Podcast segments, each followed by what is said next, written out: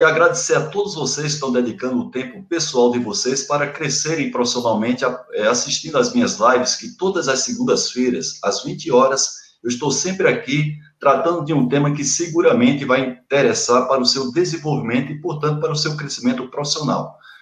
Essa transmissão está sendo feita para três plataformas em paralelo. Eu estou usando aqui um, um aplicativo que possibilita isso que é o Facebook, o meu canal YouTube e também para o Instagram. Desde já eu peço para que vocês se inscrevam no meu canal YouTube, que vocês me sigam no Instagram, porque eu sempre estou postando material de conteúdo que são úteis para o seu crescimento profissional. E também faço compartilhamento dessas publicações para que cada vez mais pessoas possam ter acesso a essas informações que eu considero relevantes e até vitais para algumas pessoas que precisam dessas informações para se manterem atualizadas no mercado de trabalho.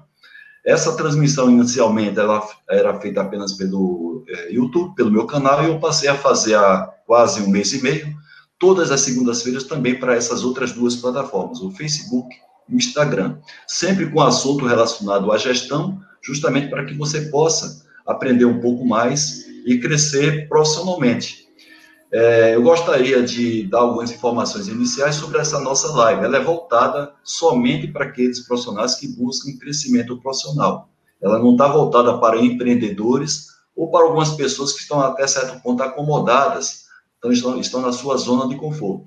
E por isso sempre eu trago aqui pessoas especialistas que possam motivar e possam também instrumentalizar a você que está participando da live, para que você possa sair daqui com um valor agregado para a sua carreira profissional.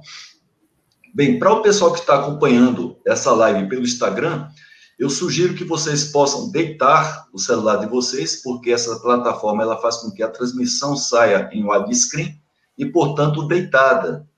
E vocês podem participar enviando perguntas à medida que o nosso convidado aqui, daqui a pouco eu vou fazer a apresentação dele, é, ele vá apresentando né, a sua tese aí, justamente o tema de hoje é como você crescer profissionalmente com Lima no Factory, e enviar perguntas para a gente. E eu gostaria de uma gentileza, que vocês informassem de que lugar vocês estão aí assistindo essa live, e também, se vocês acharem interessante, falar o nome da empresa que vocês é, trabalham, não é?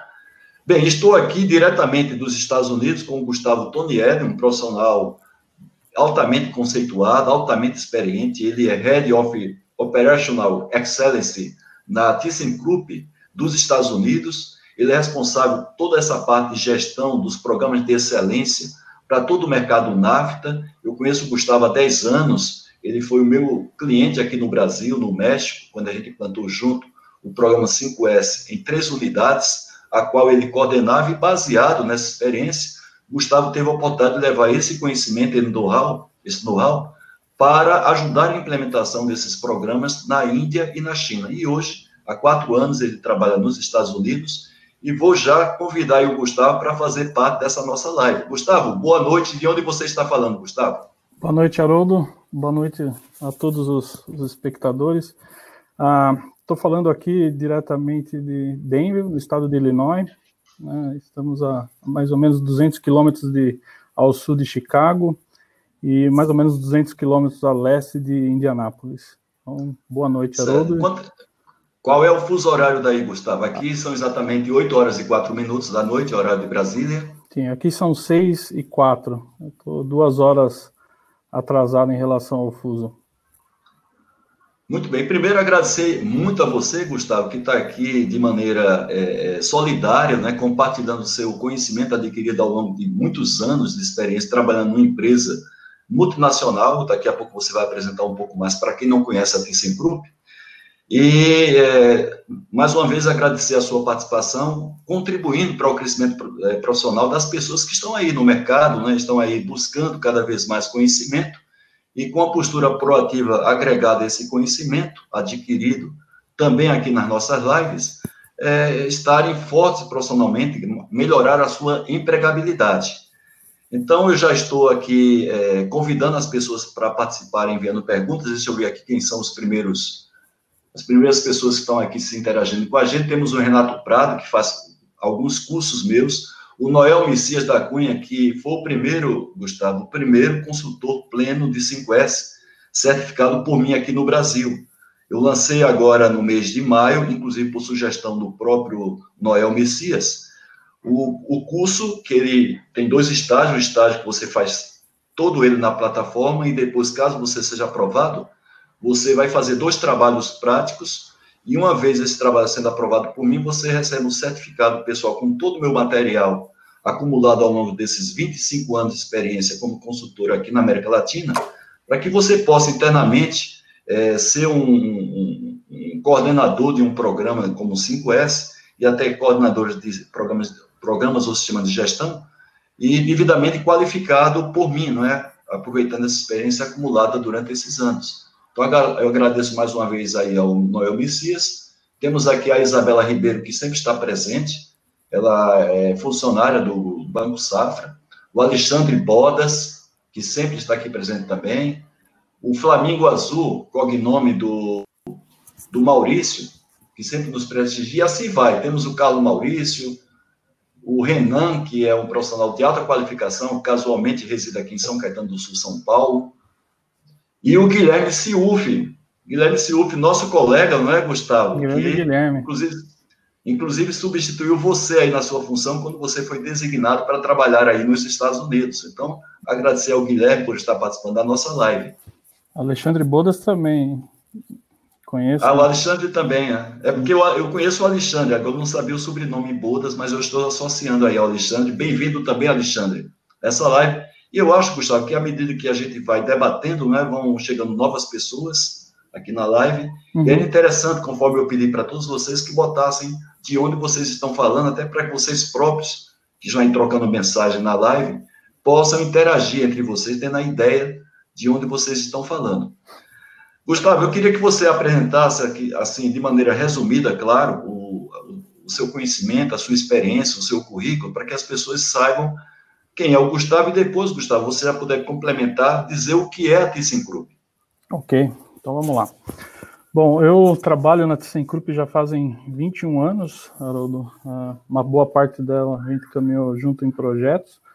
Uh, comecei na ThyssenKrupp como várias pessoas que, se tivesse uma live dessa no passado, me encorajaria mais cedo mas como estagiário, né, um estagiário de escola técnica, me formei engenheiro e aí fui passando por diversos departamentos. Né, comecei na engenharia de processo, né, da área de forjaria, depois tive uma passagem na área de usinagem de virabrequins, depois fui para qualidade, né, e de lá vim para cá para os Estados Unidos também. a ThyssenKrupp, né, ao contrário do que muita gente conhece, ela não, não é uma empresa que faz só elevadores, né? nós, estamos focados só em elevadores. O portfólio da ThyssenKrupp é bem abrangente, né? Temos um mercado de aço, também temos um mercado que, que, constrói plantas, né? Então o cliente tem uma necessidade de criar uma planta sementeira. A ThyssenKrupp vai lá e constrói a planta. E, e diversos ramos, inclusive temos uh, uh, rolamentos de, de, de, energia eólica, quando a gente vê esses cataventos de energia eólica, o rolamento é de ThyssenKrupp. E o nosso negócio, o nosso business do qual eu trabalho, né, é a parte de, de powertrain. Então, são os virabrequins, bielas, cubos de roda. Então, provavelmente no Brasil, a maioria dos caminhões tem peças ThyssenKrupp. Né? Então, um resumo aí. E ela, ela tem origem alemã. Origem a, alemã. ThyssenKrupp alemã, é um, mas é. hoje foi... em muito, vários países do mundo, não é, Gustavo? Sim. E foi uma junção, se não me engano, entre 99 e 2000, que haviam duas empresas alemãs, a Thyssen e a Krupp. E foi, foi feita uma junção, eu não me recordo se foi exatamente em 99 ou em 2000, mas foi perto dessas datas, e aí virou ThyssenKrupp, a empresa. Muito bem, Gustavo, e essa experiência em relação ao Lean Manufacturing, que vai ser o tema nosso hoje aqui, que você vai compartilhar o seu conhecimento com o pessoal que está participando dessa live ou ao vivo, Uhum. Mas essa live ela fica gravada também no YouTube, inclusive o nível de pessoas, a quantidade de pessoas que assistem às transmissões gravadas, ela é muito superior à das lives, né? Porque, evidentemente, é muito difícil, às vezes, a pessoa ter alinhado a disponibilidade dela com o momento que a gente faz essa live, embora as lives já sejam pré-anunciadas, são todas as segundas-feiras, 20 horas, horário de Brasília, exceto quando tem um feriado, evidentemente, ou até segunda ordem também, eu esteja viajando em aeroporto, evidentemente não daria para fazer. mas é, a quantidade de pessoas aqui, Gustavo, é bem inferior às pessoas que assistem depois a transmissão. Inclusive, vocês que vão, estão assistindo essa transmissão gravada, se vocês pre, é, preferirem também enviar uma pergunta para o Gustavo, eu tenho o e-mail do Gustavo, vocês mandam aqui no próprio meu canal YouTube, ou Facebook, ou no Instagram, que eu canalizo para o Gustavo, que ele com todo prazer vai responder a pergunta de você que está assistindo essa transmissão gravada no meu canal YouTube. Gustavo, então a pergunta é: como é que você chegou a essa experiência, o conhecimento com o Lean Manufacturing? Ok, acho que, bom, isso volta provavelmente ano de 2004, 2005, né? Eu ainda era engenheiro de processos numa da área das empresas e a empresa começou com, com esse processo de implantação de Lean uh, Manufacturing, a gente já havia trabalhado com 5S, TPM e decidiu-se é, investir tempo e dinheiro em Lean. E aí eu era um representante de um dos departamentos né, dessa área, e aí foram selecionados pequenos projetos né, com, com foco em redução de desperdício né, dentro, dentro da área da forjaria, e assim nós fomos, começamos com treinamento, né, uh, dentro do tópico de, de linhas, diversos tópicos, né? E eu lembro muito bem que, que houveram dois momentos distintos, um treinamento para alta liderança, né? Até mesmo para os diretores da empresa, para que eles tivessem falando a mesma língua do, uh, do restante do pessoal e, e para os técnicos e engenheiros que iam participar e iam fazer os projetos, né? Então esse foi, foi meu primeiro contato com a ferramenta. Quer dizer, há 16 anos atrás na brincadeira, né, Gustavo? É, há 16 anos atrás. Parece que foi ontem. Inclusive, certo. ainda tem Agora... um material desse, dessa época, ainda oh. tem algum Puxa, material. Você guardou. Tem... Muito bem, Gustavo. Eu me lembro também quando eu, é, na empresa que eu trabalhava no polo petroquímico de Camaçari, quando a gente começou a estudar é, o TQC, TPM, 5S, é, tanto as apostilas como os livros eu tenho até hoje, e pesquiso, viu, Gustavo? Não é para você guardar por guardar, eu pesquiso ah. eventualmente. Eu tenho ainda aqui comigo o livro é, do 5S em japonês que nós traduzimos, né? nossa direção ela foi ao Japão, conheceu empresas, trouxe esse livro é, em japonês e conseguiu o consentimento dessa empresa chamada Nippon Zeon do Japão para traduzir para português. Nós formamos o, o método Kumbuka lá que o Falcone difundia e até hoje eu guardo esse livro, agora o traduzido, claro que eu, gravo, eu guardo também a versão em japonês, como também guardo o livro do Seishi Nakajima, um livro curtinho, com conhecimentos básicos de TPM, em 87 que eu tomei conhecimento do TPM. Né? Então, na verdade, tenho aí 33 anos já estudando profundamente o TPM. Então, é interessante guardar esse material, evidentemente, e usar. Né? Eu não guardo somente como recordação, eu utilizo em muito. Gustavo, tem umas pessoas aqui chegando, tem uma pessoa que, inclusive, eu tenho aí uma admiração muito grande por essa pessoa, que é a Isadora Farias. Ela é uma Master Black Belt, ela é lá de, do Ceará, faz um trabalho fantástico lá, através de uma empresa chamada Polo Soluções, ela ministra cursos para formar Green e Black Belts lá na região. Eu também agradeço a você, Isadora, por estar aqui presente, e outras pessoas que são figurinhas carimbadas. O William Ribeiro está aqui conosco. Entrou também aqui na, na nossa live o Eduardo, que pertence a uma empresa farmacêutica. Ele coloca aqui os, o cognome dele é o Dupizin. E temos aqui a, o, Mauri, o Carlos Maurício, também está presente aqui. Outras pessoas vão chegando, viu, Gustavo? É, é o momento da gente fazer o quebra-gelo e a gente daqui a pouco entrar no tema realmente do, do, do, do Lima no Fetter.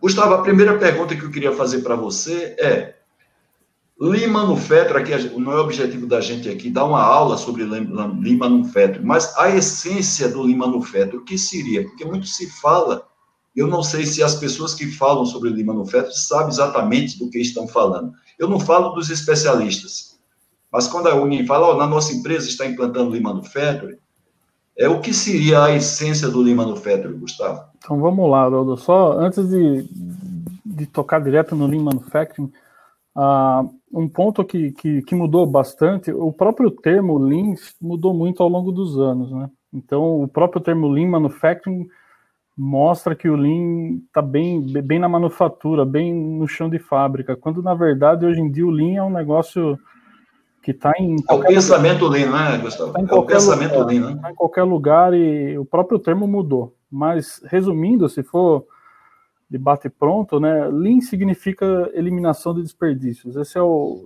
o mindset é esse, é a, a maneira a de essência, pensar. Né? É, todo, todo e qualquer pensamento da empresa ou ação deveria ser feita a ponto de eliminar os desperdícios, né?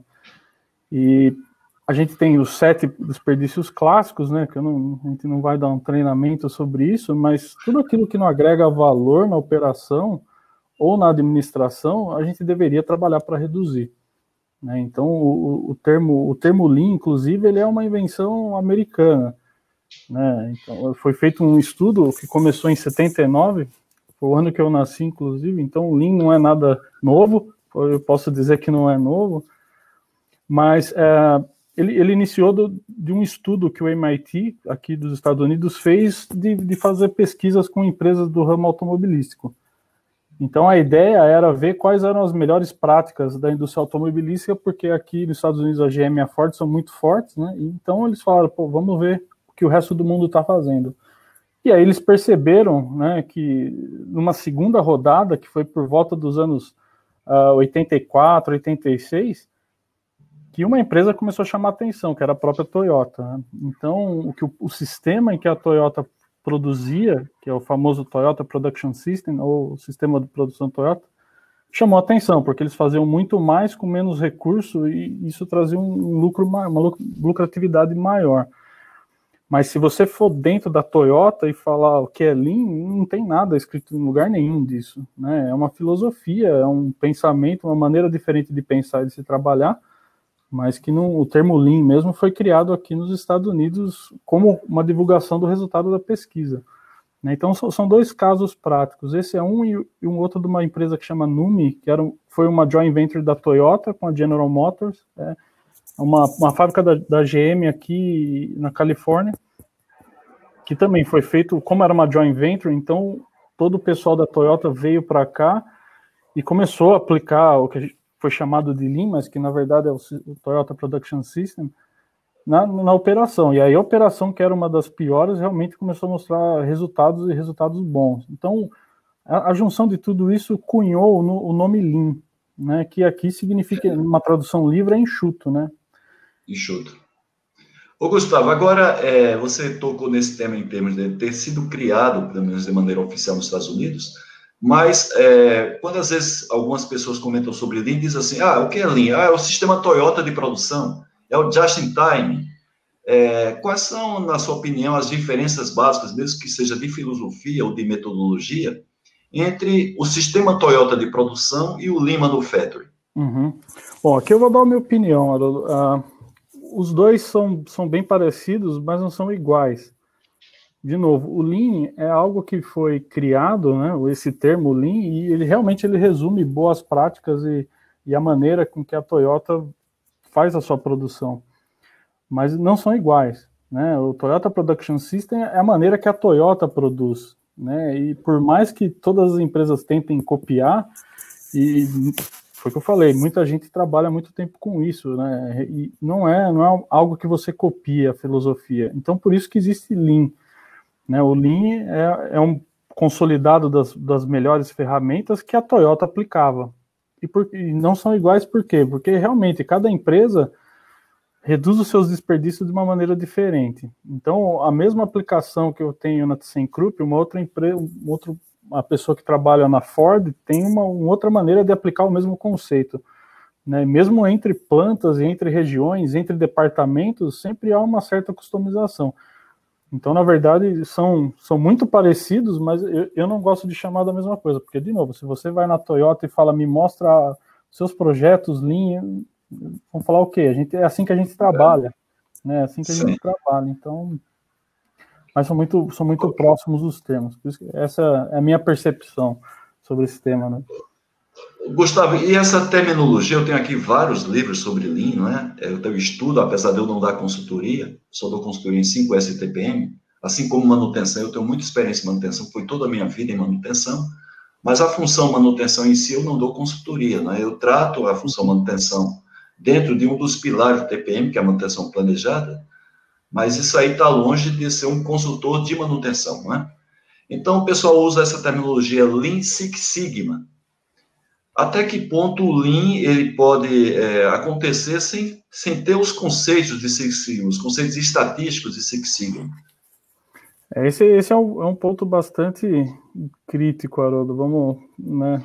Tem, tem duas vertentes. Aquela das pessoas que, que chamam os dois de Lean Six Sigma, porque no, no final, né, o produto final é redução de desperdícios e, redução de variação de processo, que no final vai ser melhoria para a empresa de qualquer maneira. Né? Então, algumas empresas usam Lean Six Sigma como sendo da mesma maneira, e aí o agente, né, que pode ser um Green Belt, um Yellow Belt, um Black Belt, ou até mesmo um Master Black Belt, vai executar... É, o caso, é, o caso, é o caso aí da Isadora Farias, ela é uhum. Master Black Belt, e ela forma Black Belts. Né? Sim. Então, uh, um pouquinho resumindo, né, quando a gente vai para o Seis Sigma, para o Six Sigma, a ideia é reduzir a variação dos processos. Né? Eu, eu, tentar pegar toda a variação que eu tenho no processo e deixá-la o mais estável possível. E para isso eu uso ferramentas estatísticas. Mas o Incluindo plano, o Six Sigma. O plano de fundo disso tudo é um, é um ciclo que no, dentro do Six Sigma chama The Make, né? Que eu defini, medir, analisar. E no, na parte do Lean é o PDCA.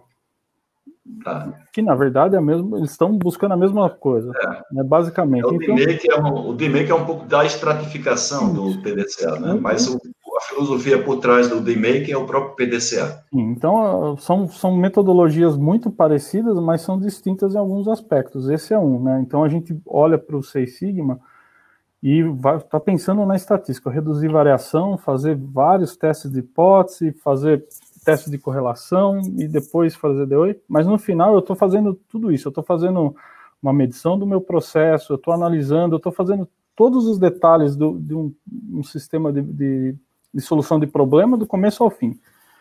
O Lean, por outro lado, ele é algo, a gente está falando de desperdícios, então a gente está focado em reduzir todo e qualquer desperdício. E aí a gente tem outras técnicas que a gente usa no Lean. Algumas empresas fazem um pacote disso tudo, chama de Lean Six Sigma, porque independente do, do final a gente vai estar tá pensando em melhoria contínua. Então eu posso pegar um belt e ele fazer um, um, executar um projeto que eu também não necessite de todas as ferramentas do Six Sigma, mas eu vou usar algumas ferramentas do Lean. Isso ajuda muito a empresa a ter um programa só.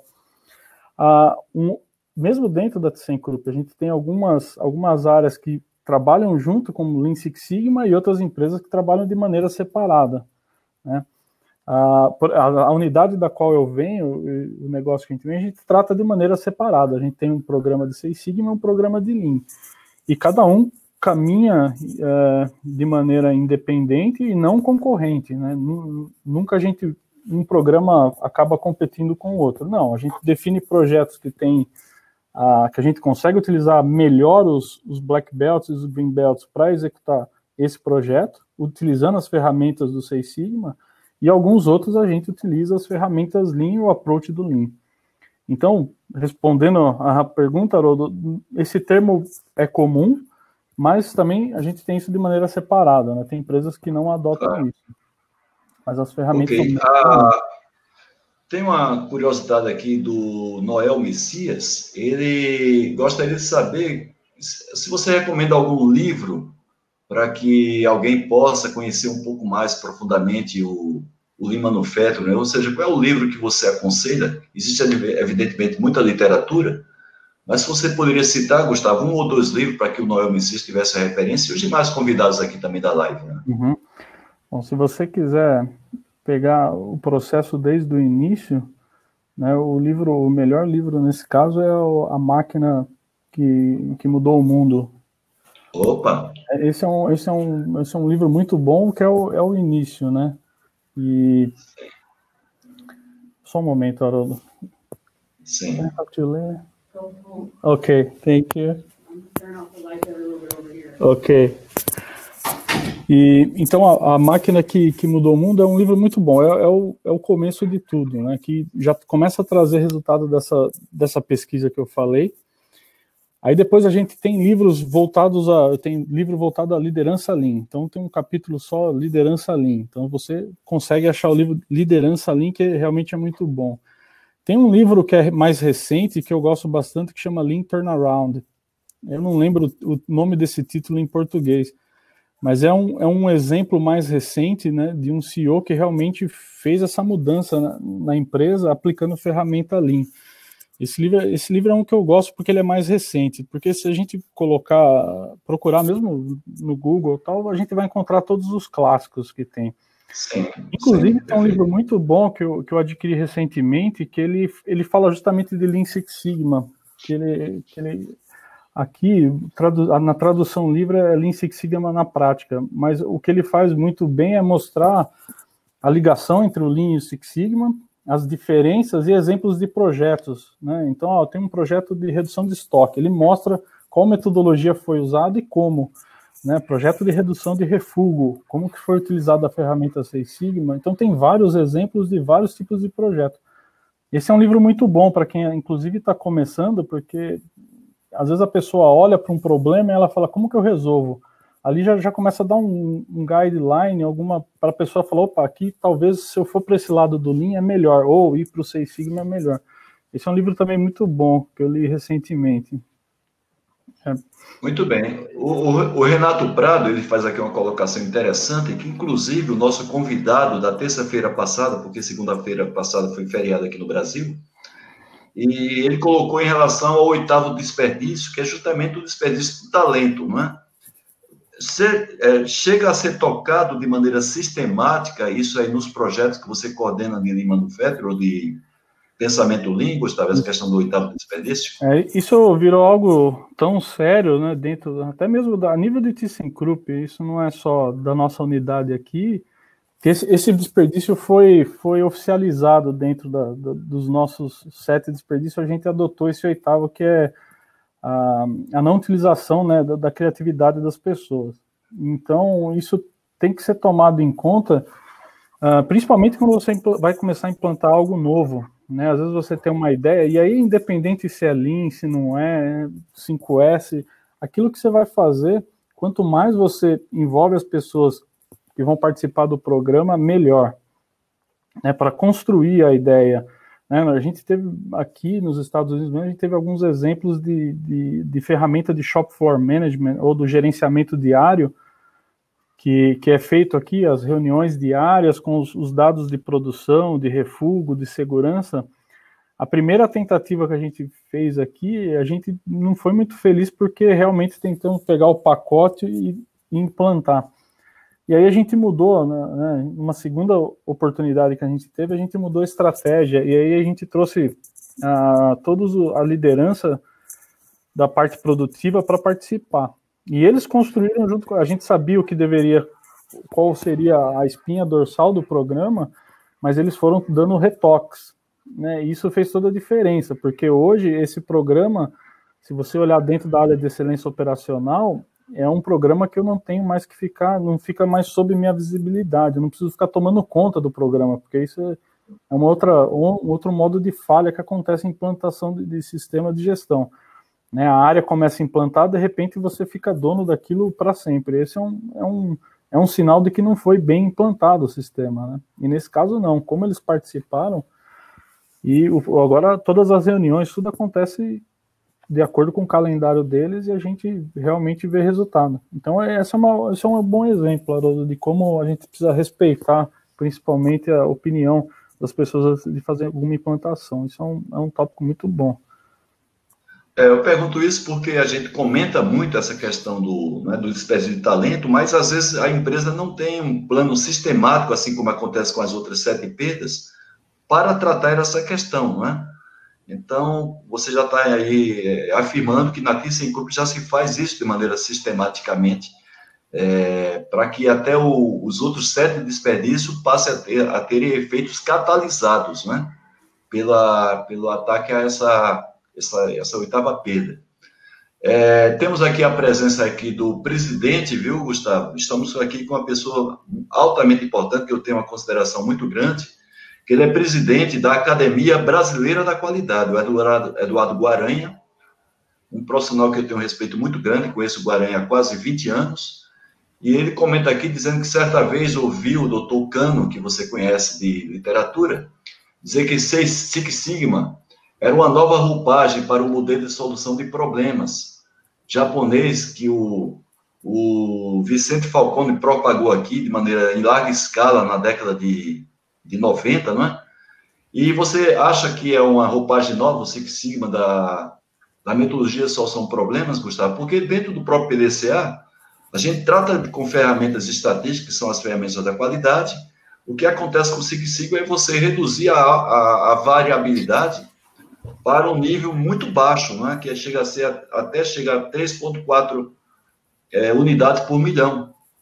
Então, você considera que é uma roupagem, claro, chama uma roupagem nova, mas é uma roupagem mais apertada, mais justa é, dos níveis de variabilidade. O que é que você acha dessa afirmação aí do Eduardo Guaranha, que é o presidente da Academia Brasileira da Qualidade? Ok, bom, vamos lá. Uh, como eu disse antes, são, são ferramentas que são semelhantes e têm o mesmo fim, mas não são iguais, Haroldo. Então, eu, eu não acho que é uma nova roupagem. Né? Eu, eu tive a chance de participar em vários projetos Lean, né, em vários ambientes, e também Seis Sigma, também sou Master Black Belt. Então, eu consigo realmente, se você for fazer um projeto Seis Sigma no detalhe, né, a quantidade de ferramenta utilizada, né, estatística para chegar a um resultado, ele difere muito de um projeto Lean, né, de, de um tipo de projeto Sim. Lean.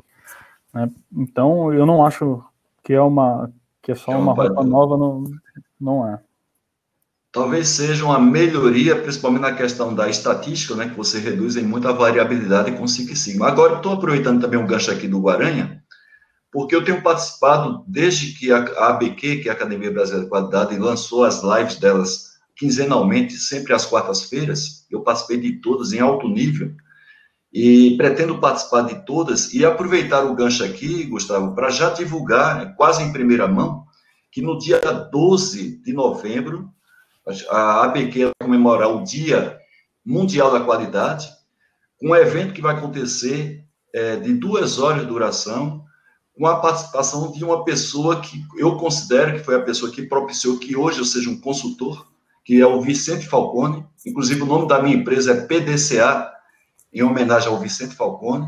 Vamos ter a Doroteia Werneck, a doutora que, inclusive, na década de 90, ela foi uma das criadoras do é, Programa Brasileiro de Qualidade e Produtividade. Vamos ter a presença do Gerdau, né, que é presidente do Conselho de Administração do Grupo Gerdau, Jorge Gerdau. E vamos ter também a presença, deixa eu me lembrar de quem, é, eu me lembro que é um economista dos mais renomados aqui do Brasil, só esqueci nesse momento o nome dele, mas esse evento está sendo amplamente divulgado. Se o Guaranha, que está aqui na linha, quiser lembrar, Guaranha, o nome do, do economista que vai estar também nessa live, sensacional. É, eu, particularmente, estou altamente curioso, vai ser uma live de duas horas de duração, propiciada por uma instituição mais renomada no Brasil que trata desse assunto da qualidade, que é a Academia Brasileira da Qualidade. Bem, temos a participação ainda aqui, Gustavo, do, do Maurício, que diz assim, muitos dizem que a que a Denso Mãe do TPM aplica algumas coisas do TPS melhor que a própria Toyota, né? A Denso é a mãe do TPM. Cada empresa pode tirar o seu próprio proveito do sistema Toyota de produção. É uma afirmação que o Maurício está fazendo aqui. O, Gust... o Renan ele diz assim, Gustavo, para a implantação da cultura Lean na sua empresa, Quanto tempo levou ou leva normalmente? Lembrando que a T5 Group ela tem várias unidades, cada unidade ela tem um tamanho diferente e, é localizada também em países diferentes, estão também em times diferentes, não é, Gustavo, de implantação. Mas para dar uma luz aí para o Renan, uma empresa de aproximadamente mil a dois mil funcionários, ela começando mais ou menos do zero em termos de sistema Lean, claro que quando ela começa, ela tem outros programas, outras ferramentas, mas até ter uma cultura realmente do, do no Fed, de, de, de, ataque ao desperdício, você acha que leva quanto tempo, para formar a cultura? Bom, vamos lá. Uh, bom, se todos os, os, fatores estiverem de acordo, né, a gente tiver uma liderança, começar do, do, número um da empresa, estar tá envolvido, isso for cascateado tal, a gente consegue ter muito bons resultados em menos de um ano. Né? Aí eu estou falando em resultado. A gente resultado, não é cultura áreas. Cultura é algo mais complicado. É, falar em ter uma cultura ali, está todo mundo a todo momento olhando e, e, vendo redução de desperdício, eu não vejo isso no, no horizonte de 3 a 5 anos acontecer falando, em cultura. Né? Mas, independente disso, a gente consegue ter resultado nos primeiros seis meses, até antes. A empresa que muito menos consegue ter resultado. Mas cultura é um negócio bastante complicado a gente falar em, em ter uma cultura. Agora, com relação a denso, eu, eu, eu, concordo, podem, né? Por isso que eu falei que Toyota Production System e Lean, em certos pontos, são muito parecidos, mas também não são iguais. Porque toda empresa, na ThyssenKrupp aqui, na, falando pela unidade que eu estou trabalhando, a gente também não pega todo o pacote, então a gente vai fazendo aquilo que fala, ó, no nosso tipo de negócio é, faz mais sentido. Nós aqui, pela característica do processo nosso, nós não temos montagem, né? nós temos forjaria e usinagem, então tem muito pouca montagem. Então, algumas das ferramentas linha a gente não consegue aplicar da mesma maneira que aplica numa empresa que faz montagem de componentes e mesmo uma automotiva. Então, sim, a gente consegue padronizar, é, customizar a aplicação e pode ser que tenha empresa que alguma determinada técnica seja melhor que a Toyota. Também não acho isso difícil, não. Muito bem. Só aproveitando o gancho, o Guaranha, que é o presidente da BQ, ele complementou aqui o quarto convidado, que é o Cláudio Moura de Castro, que ele, além de ser acadêmico da academia, ele é colunista da revista Veja, e é um dos mais renomados economistas do Brasil. Então, temos aí um, um time de primeira linha para no dia 12 de novembro estar debatendo o futuro do Brasil em 2021. O que é que reserva, na opinião deles, para o Brasil em 2021? A live vai ser no dia 12 de novembro, às 10 horas da manhã, com a participação, volto a dizer, do Vicente Falcone. Eu considero particularmente, Gustavo, o Vicente Falcone a maior autoridade do TQC no estilo japonês fora do Japão. Né? Vai estar a doutora Dorothea Werneck, que foi uma das criadoras do, do Programa Brasileiro de Qualidade e Produtividade. Vamos ter aí justamente o, o economista Cláudio de Moura, de, Cláudio Moura de Castro, e ainda vamos ter o Jorge Gerdau, presidente do Conselho de Administração. Então, 10 horas da manhã, imperdível essa live. Né? Todos aqui da, todos estão convidados, inclusive vocês que vão estão assistindo essa nossa live é, gravada. E acabou de entrar na nossa sala o professor Milton Zen, que ele coordena cursos de pós-graduação da FEI e coordena também um grupo que nós formamos aqui, com a participação, evidentemente, com a coordenação dele, Gustavo, para estudar a indústria 4.0 no sentido de preparar currículos, né, preparar profissionais para que estejam adequadamente prontos para é, trabalhar na, na vanguarda né, da indústria 4.0. A CEAGRAM, que é um, um centro de estudos avançados de geração de riscos ativos de manutenção, ele vai propiciar a todos vocês lives, duas lives por semana, para justamente explorar com vários profissionais, é, justamente o assunto 4.0. Eu estou dizendo isso aí porque foi uma das colocações feitas aqui pelo Maurício, que está presente na nossa live, para que você comentasse, Gustavo, como é que você vê a questão da, da do Lean associado ao, ao, à indústria 4.0. Você, se você acha que vai ter algum tipo de impacto, evidentemente positivo, da contribuição do Lean, quando nós tivermos aí uma migração dos sistemas produtivos para o, a indústria 4.0. Bom, vamos lá. Bom, com certeza é, é, é, algo excelente, né? De novo, se a gente. Na verdade, na verdade, na verdade, quem fez essa pergunta foi o seu colega Guilherme Silf, que inclusive aqui na live ele recomendou um livro para Lima no Feto que está aqui sendo compartilhado com os participantes. Mas, por favor, Gustavo. Vamos lá. Bom, obrigado, Gui, pela participação.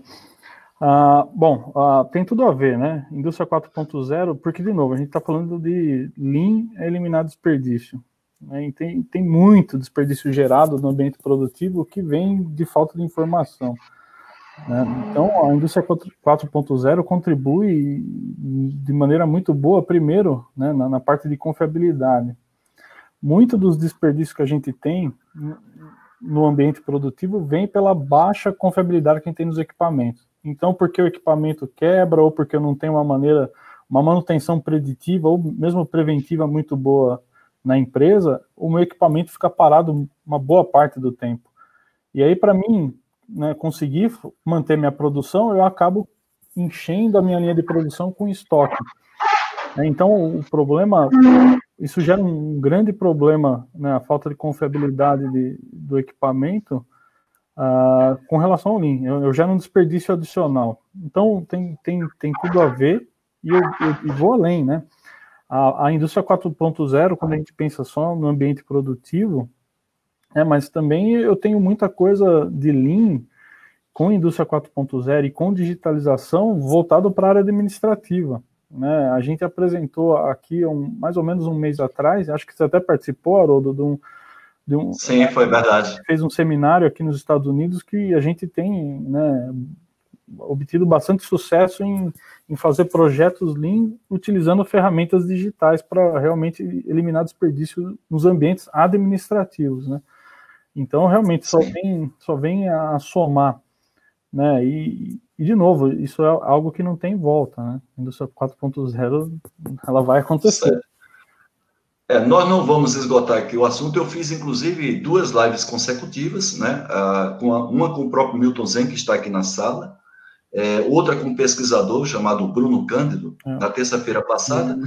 Mas o assunto era tão vasto que o Milton Zen, que coordena esse CEAGRAN, nós temos um canal do CEAGRAN no YouTube, CEAGRAN com C, que é de Centro Estudo Avançado, é, CEAGRAN Indy 4.0. Então, se você vai nesse canal, você vai ver gradualmente material de conteúdo, inclusive as lives que nós vamos fazer já a partir dessa semana, com a coordenação do Lino, a gente vai ter dois debatedores e um mediador, justamente para a gente poder oferecer gratuitamente todo esse conhecimento de expertos né, no assunto sobre a indústria 4.0. Todos vocês estão convidados, CEAGRAN, com M no final, de manutenção, INDE, IND de indústria 4.0. Esse é o canal do YouTube onde a gente vai fazer duas lives por semana com pessoas bastante experientes, viajadas, que estão na linha de frente. Tá? A Isadora Farias também colocou aqui um livro que eu considero clássico para quem quer, vamos dizer assim, conhecer bem o Lean Manufacturing, que é o berço do Lean Manufacturing, o sistema Toyota de produção, que é do Taishi, Taishi Ono. Inclusive, eu tenho ele aqui em cima da minha estante. Isadora, você está de parabéns. Realmente é um livro formidável para quem quer conhecer, inclusive, o sistema Toyota de produção. Eu considero um dos melhores livros. Existem outros que apresentam a filosofia, o modelo da, de sistema de produção da Toyota, mas esse livro que a Isadora está recomendando aqui é um livro clássico, inclusive, né, Gustavo? Sim. Creio que você conhece ele. Sim, eu tenho, tenho, tenho bastante, eu consegui adquirir bastante livros, e mais uma coisa que eu esqueci até de comentar, ou vale a pena, ah, hoje em dia, né, com a internet e tudo, a gente tem bastante artigo científico publicado de qualidade, né, então na, na, na Harvard Business Review, você pode né, você encontra e é algo que para uma empresa ter, muitas empresas já pagam até alguma mensalidade, mas o acesso é gigantesco, artigo de muita qualidade. Né? Então você tem casos reais com empresas reais, às vezes eles apenas mudam o nome das pessoas para não, não criar nenhum problema, mas os casos são reais e mostram uma aplicação prática, né? Então, se você às vezes quer fugir um pouco do livro e ver algo né, na prática, com exemplos também é uma outra fonte, procurar artigos científicos, né? É, tomar cuidado com, com o Google, né? E, e atrás de, de artigos científicos que, que é muito bom, tem muito, né? E essa é uma diferença de quando eu estava no Brasil e quando eu mudei para cá, a acessibilidade a esse tipo de material, às vezes a gente no Brasil esquece de, de fazer uma busca mais profunda, né? E tem muita biblioteca Sim. fora do Brasil que tem material muito bom, tá em inglês, mas é material muito bom. E aqui no Brasil nós temos, é, Gustavo, o Lean Institute, que você conhece, que também é muito conceituado. Não, não estou fazendo propaganda aqui, estou apenas divulgando né, merecidamente os trabalhos feitos pelo Lean Institute, que também é uma fonte fidedigna para que você consulte. É, Existem outras referências que o pessoal aqui está trocando conhecimento aqui na nossa live. É, também estou aqui vendo a entrada na nossa live aqui do Luiz Henrique Miranda e a Liliana Lima. Tem uma pergunta que eu ia fazer na hora que você comentou sobre o tempo de implantação, Gustavo, que é a pergunta da Isadora Farias, que, claro, a gente tem muita coisa para discutir de dificuldades para ou resistências que são encontradas para formar a cultura Lean, mas eu gostaria de, pelo menos, você pensasse as três principais dificuldades ou resistências encontradas, principalmente no nível de lideranças, para a implantação de um sistema como Lean Manufacturing, ou, ou como pensamento Lean. Bom, o primeiro acho que eu já até mencionei antes, que é não envolver as pessoas, né, para participar do processo, né. Então, esse é um modo de falha, né? Você querer implementar algo que vai mudar com, com a vida das pessoas, com o ambiente de trabalho e não envolver as pessoas no momento correto. Ah, uma outra coisa que para mim é fundamental, também já, já mencionei isso de maneira uh, curta, mas uh, a gente precisa ter isso como uma prioridade pela, pela alta direção da empresa. Né? Dificilmente você consegue ter um, algo duradouro se você não tem a alta liderança da empresa alinhada com isso, querendo fazer isso. Né? Você foi prova disso, Haroldo, quando a gente fez os trabalhos de 5S, o quanto que o envolvimento da liderança da diretoria da época na ThyssenKrupp aí no Brasil tinha com relação a ferramentas de melhoria contínua, métodos, né? Então isso isso faz o trabalho de quem está ali na, na, na, parte de liderança do sistema de gestão muito mais fácil, porque você tem o apoio, né? Uma outra coisa que é fundamental, que eu vejo, de novo, a gente pode falar a live inteira sobre modos de falha, depois de, de tudo que eu, que eu já presenciei em diferentes plantas, mas eu acho que tem um negócio que a gente esquece muito que é a comunicação, né? Como a gente vai fazer, quando a gente vai fazer, o que que vai mudar, o que que vai impactar, né? Hoje a gente tem ambientes aqui nos Estados Unidos também que tem, a gente tem sindicato e não sindicato, plantas não sindicalizadas, plantas sindicalizadas. A comunicação é, é fundamental, né? Ter as pessoas envolvidas, muito claro o que, que vai acontecer e por quê e, e mostrar realmente qual o benefício. Porque, de novo, ninguém, o pessoal que está assistindo essa live aqui está vendo algum benefício, senão ninguém estaria aqui participando só porque pô, o Gustavo e o Haroldo vão conversar, vão bater papo sobre um assunto. Na verdade, precisa ter um benefício, eles precisam ficar bem claro. Então, para o nível, pro nível uh, quando a gente vai para a parte do topo da hierarquia, a gente está falando de dinheiro, né? A gente está falando de resultado operacional da empresa. Então, é, é um tipo de, de, conversa. Quando a gente vai indo para a liderança média da empresa e a liderança do chão de fábrica, o que, que, vai, que, que essa ferramenta vai mudar no meu dia a dia? Vai ficar mais fácil de eu trabalhar ou você vai vir me colocar mais papel para preencher? Né? Isso precisa ficar muito bem comunicado. E isso, às vezes, é um, é um modo de falha grotesco. A gente já chegar querendo implantar sem explicar e, e, sem colher o benefício, né? Isso é, é um. A gente, inclusive, é, vou me alongar um pouco mais, Haroldo, mas a gente já fez esse exercício duas vezes em duas plantas. Antes de começar a, a, a implantar algum sistema, a gente fez essa pergunta para para toda a liderança dos diversos níveis, né? E a gente pôs bem assim, quais, quais, quais são os problemas que você tem e quais as dores que você sente né, dentro da empresa. E aí, baseado nisso, a equipe do, do, da parte de excelência operacional, de melhoria contínua, a gente olhou todo aquele material e falou: para esse tipo de público, essa é a mensagem que a gente tem que passar. Eles querem ver uma, uma, uma melhoria de segurança. Né? Enquanto a outra ponta da fábrica, eles estão preocupados com a melhoria do tempo de setup da, de máquina, ou redução de inventário, ou quebra de equipamento. Então, você vai ajustando a mensagem porque a ferramenta te possibilita fazer isso. Né? Então, é bem importante esse ponto de comunicação. Bem, Gustavo, a gente está fazendo uma live aqui que, inclusive, o título dela é Como Crescer Profissionalmente com o Lima no Feto. Então, você, sem, sem querer, você já deu algumas dicas aí. O que eu acho incrível, Gustavo, é, a, a, às vezes, a falta de percepção das pessoas, principalmente quando uma empresa ela lança uma ferramenta que não foi de iniciativa de, daquela pessoa com quem eu estou falando agora, e as pessoas, em vez de aproveitarem aquela oportunidade de alguma ferramenta, sistema de gestão que a empresa está implantando, que normalmente é uma coisa já reconhecida mundialmente, que gerou resultados positivos, é, as pessoas, em vez de se aproveitar, quando eu estou falando de pessoas, estou falando inicialmente de lideranças, para é, se aproximar dessas ferramentas utilizar essas ferramentas como aliadas, não somente para gerar resultados para a empresa, que é o objetivo principal, mas que elas possam crescer profissionalmente usando essas ferramentas, porque à medida que você gera resultado para a empresa, né, através de ferramentas devidamente reconhecidas mundialmente, você passa a ser um profissional mais reconhecido. Assim como também a base da pirâmide. As pessoas às vezes encaram é, novas metodologias como sendo adicional de trabalho. E em vez de você se utilizar não é justamente dessa oportunidade que a empresa está dando, para que você pegue carona e cresça profissionalmente utilizando aquela ferramenta, crescendo dentro ou fora da empresa, porque às vezes a empresa pode não reconhecer, mas você passa a ter maior empregabilidade. Sim, com certeza. Nós temos também consult... nós temos consultores, não exatamente de manufacturing, mas você pode ter um consultor de TQC, nós temos um consultor aí de TPM, de WCM, que muitas vezes acham que essas ferramentas ou esses outros sistemas são concorrentes. A Isabela, inclusive, colocou aqui, de maneira muito boa, que eles, na verdade, eles são aliados, né? E não concorrentes. Sim, esse... Aí a gente tem, às vezes, essa discussão, né? O coordenador do TPM acha que o, do, o, o, o WCM tem que ficar embaixo do TPM, o WCM acha que o TPM tem que ficar embaixo dele, o Lean acha que todos têm que ficar embaixo do Lean.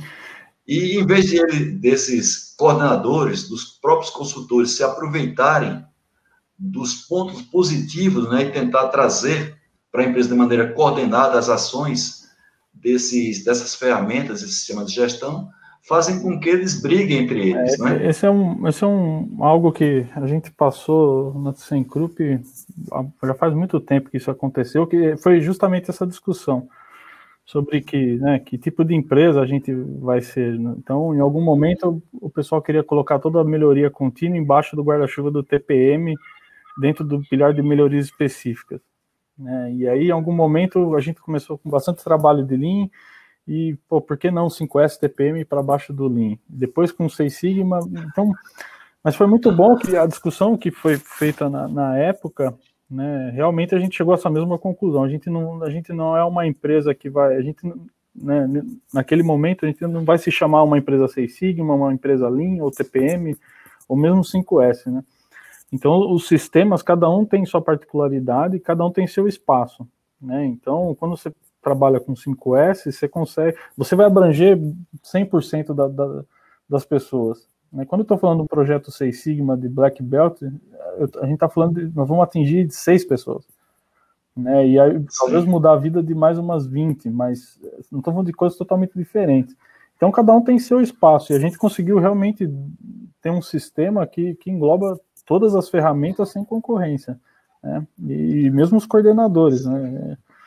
Até a gente praticava um job rotation, né? Então, eu já, já passei por 5S, TPM, Lean, né? Então, o Guilherme, agora que está participando da live também, a gente vai rodando, e é assim que funciona, né? Para justamente não ter aquela pessoa que quer sempre puxar a sardinha para um programa ou outro, né? Isso só faz mal para a gente. Certo. Agora, pegando carona na sua colocação aí que você fez, já que tratou de dois temas que eu dou consultoria desde 95, que é o 5S TPM, você sabe disso, que você foi o meu cliente na TC Group aí para América Latina, inclusive México. É, qual a principal, Gustavo, contribuição que tem o 5S? A gente sabe que tem várias, mas a principal contribuição que tem o 5S para o Lima no FED. E depois eu vou fazer a pergunta para o TPM. De maneira simplificada, qual seria a principal contribuição? Então, vamos lá. Uh, Bom, o 5S, não preciso falar que, que, que a base de tudo para qualquer programa de melhorias, primeiro faça 5S, depois a gente vai conversar sobre o resto. Por que, que eu estou falando isso? Você começa a perceber isso quando qualquer workshop de Lean, qualquer um que você vai fazer, independente do problema, a primeira ação que aparece no plano de ação é vamos fazer um 5S, ou precisamos organizar, precisamos padronizar, precisamos demarcar. Então você pega uma boa parte do seu plano de ação, começa a aparecer esse tipo de, de ação. Então isso significa é um indicador que o seu 5S, a sua base não está bem, não tá bem fundamentada lá. A mesma coisa acontece com o 6 Sigma. Né? Então toda começa alguma ação que começa, ah, precisamos organizar, padronizar, acende a luz vermelha no 5S. Então antes de pensar em, em, em, né, em fazer algo muito mais arrojado, por que não olhar para o programa de 5S e fazer uma aplicação realmente é, profissional né, do 5S, que isso tira um monte de, de problemas da frente. Né? Então, estão tão muito, muito interligados. Né? Isso vai ajudar. Lembrando que a base do, uma das bases do sistema Toyota de produção ou do Lean é a padronização. Né? Então a gente vai falar de trabalho padronizado se eu não tenho 5S implantado, acaba não fazendo muita, muito sentido. Muito bem, temos participação aqui também de outros colegas que ajudaram muito a gente no trabalho de certificação 5S na ThyssenKrupp de Campo Limpo Paulista. Temos aqui a Camila Macedo, viu, ah, Gustavo? É. Está aqui conosco. Camila. Profissional excelente. Entrou aqui também, aqui na live nossa, o Rafael Pereira, que é uma pessoa que, um profissional também que está cada vez mais atrás de se qualificar. E o Milton Zen aqui, ele parabeniza né, o que a gente está falando aqui, dizendo que todas as ferramentas que você colocou aí, muito bem colocada. E também tem aqui o Marco Antônio, também concorda plenamente com você. Eu estou lendo uma, uma aqui para ver se tem alguma coisa para te perguntar, antes de fazer aquela pergunta que eu já adiantei a principal contribuição do TPM para o Lima no Feto, Gustavo, para a gente terminar com essa última pergunta. Vamos lá, de novo, estamos falando de desperdício, certo? Eu vou voltar no mesmo tópico de, de confiabilidade de equipamento. Então, se eu tenho um equipamento na linha que me quebra, que eu fico com ele 50% do tempo parado, como que eu faço para produzir, né? Normalmente eu crio um, um, desperdício, que é o estoque, ou buffer, o nome que a gente der, mas eu faço o quê? Eu falo, eu vou me proteger e coloco, encho de peça a minha linha de produção. Né? Esse é um, um desperdício que eu posso gerar só de ter esse problema. Então, o TPM é aí que as ferramentas se alinham, né? De novo, cada uma tem o seu papel, mas no final a ideia é sempre a mesma. Quando eu começo a tratar os equipamentos que são críticos da minha linha de maneira diferenciada, né? Eu tenho um, um grupo de, de operadores trabalhando, aprendendo com a manutenção autônoma, eu começo a ter resultado melhor nos no meus índices de confiabilidade. Então, o equipamento quebra menos, eu tenho menos tempo de linha parada. Com isso, eu não necessito de tanto inventário na linha para servir né, como um buffer. Então, o alinhamento é, é, total. Uma outra coisa que as duas ferramentas se alinham é com relação ao treinamento, né, a preparação das pessoas. Né? De novo, todo esse processo de melhoria contínua não faz sentido nenhum se a gente não educar as pessoas. Né? Se a pessoa que está que tá no chão de fala ela não melhorar em nada, né, alguma coisa está errada no seu sistema. Então o foco tem que ser, tanto é que é, o foco do Lean tá, estão nas pessoas, né? Os processos é uma consequência, mas a gente precisa trabalhar justamente com as pessoas. Muito bem, Gustavo. Eu gosto de ser pontual, isso aí faz parte do Shitsuke, que é o quinto S, né? Nós prometemos levar essa live até nove da noite, horário aqui do Brasil, de Brasília. Você está aí nos Estados Unidos, creio que são sete, vai dar sete horas da noite. É, eu queria primeiro agradecer a todas as pessoas que estão aqui na live, que participaram proativamente. Compartilhe essa live, ela vai estar gravada no meu canal YouTube. É muito simples, é colocar lá youtube.com barra C barra Haroldo Ribeiro, Haroldo Ribeiro com H, para compartilhar conhecimento. Não fique com esse, esse conhecimento retido apenas para você.